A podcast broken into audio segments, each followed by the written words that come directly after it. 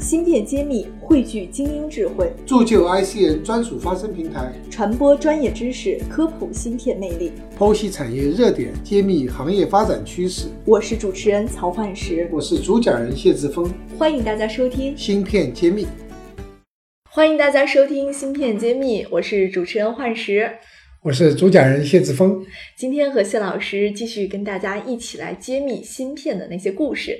那今天我们会聊一个非常有影响力的话题，因为我们最近看到一个新闻，就是日本的松下半导体。决定要退出半导体市场，那这个新闻意味着什么呢？其实我今天特别想跟谢老师一起探讨一下，因为从小到大，可能啊，就是从我的小时候到我现在哈，松下一直在我们的认认知里就是一个特别棒的一个企业，然后他做了很多电子产品也很棒。但我今天看到他说他退出半导体市场，我觉得还蛮唏嘘的，所以不知道您什么感受啊？呃，其实这个大趋势已经很多年了，我小时候。呃，电器都是日本进口的。我们所知名知道的名字不光是松下，还有什么卡西欧啊、三洋啊，嗯，更不要说索尼呀、东芝。那么逐渐逐渐都退出历史舞台。那么松下只是其中一个，这大趋势所在。嗯，尽管觉得比较可惜，但是这个趋势已经是不可阻挡了。嗯，那您的印象中，松下做这样的选择是一个断臂求生呢，还是一个新的一个转型，还是怎么样来定义它这个行为？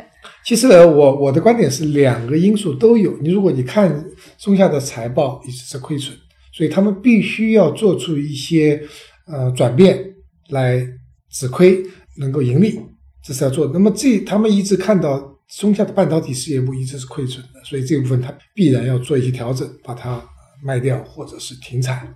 那么松下这公司并没有倒闭，它还有其他的业务能够让它继续有亏为盈，能够生存下去。相对说是比较市场化的这样一个动作，所以很正常。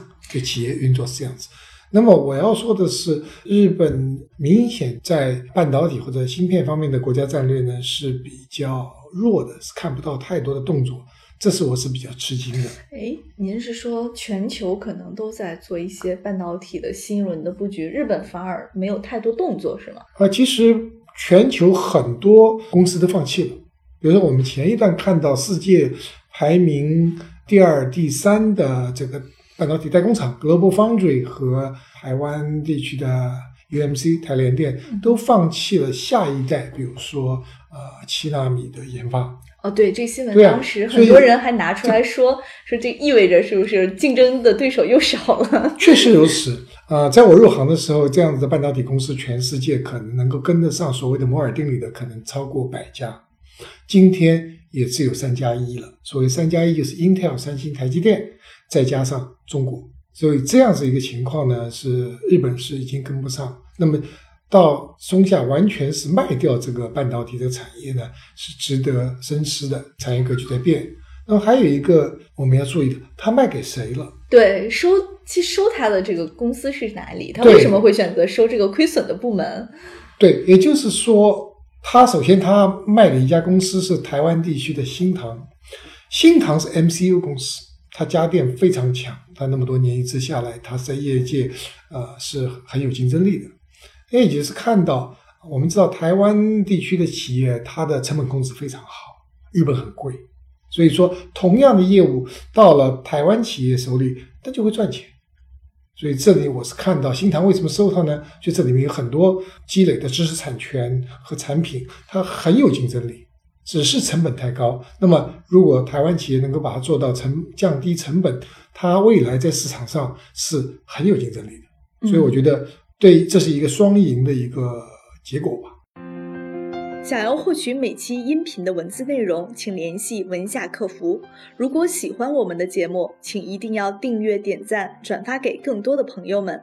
坚持做原创深度科普非常不容易，请支持一下我们吧。所以这样讲的话，其实这门技术还是转移到了离。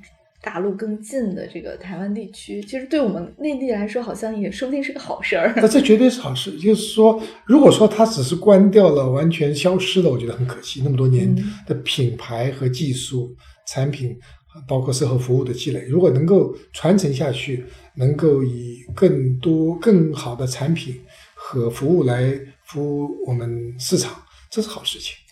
对，那么日本松下可能做了一个转型，但是整个日本，我记得前段时间我们也看到一个新闻，就是日本还可以去制裁韩国，在材料领域，它可以说限制出口，所以导致韩国一度也甚至像三星这样的国那个大。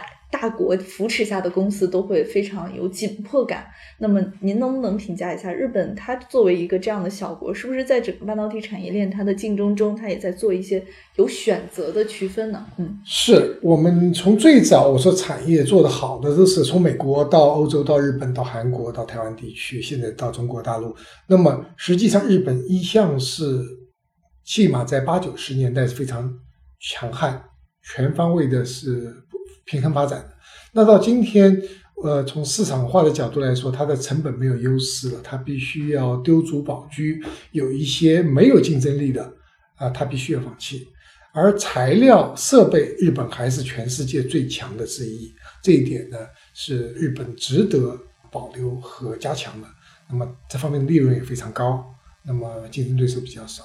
日本这个举措是完全是符合啊产业的特点。那么还有一点我要讲的，全世界各地每个国家和地区都要分有自嗯要分工，不能什么都做啊。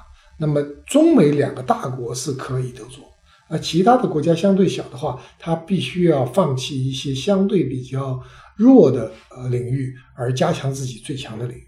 国和国之间的战略选择都是不一样的，对每个国家都不一样。那么只有中国、美国是这种大而全的国家呢，可以考虑整体布局，全部都都布局。对，这也就回到了最开始您说，现在整个半导体的国际玩法是三加一，但是那三家是台积电、呃，Intel、三星，这都是公司。但是加的，您说的是中国，对，所以感觉好像这个特别不一样。您这么定义的原因是什么？呃，是因为我们呃，就讲中国特色社会主义吧，它可以呃举国之力做一些长远规划。比如说，中国都是说，呃，第十三个五年计划、第十四个五年计划马上就要开始的，有长远规划。而啊，其他的国家和地区呢，啊，长远规划越来越难做了，因为。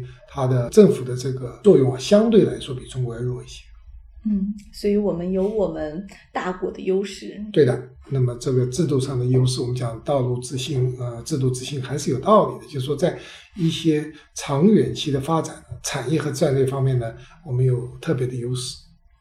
好的，我觉得松下做了一个成功的转型。那么，我觉得在这种机会下，有如果有其他的这种老牌的半导体公司想要出售的话，我们觉得国内绝对是最好的买家。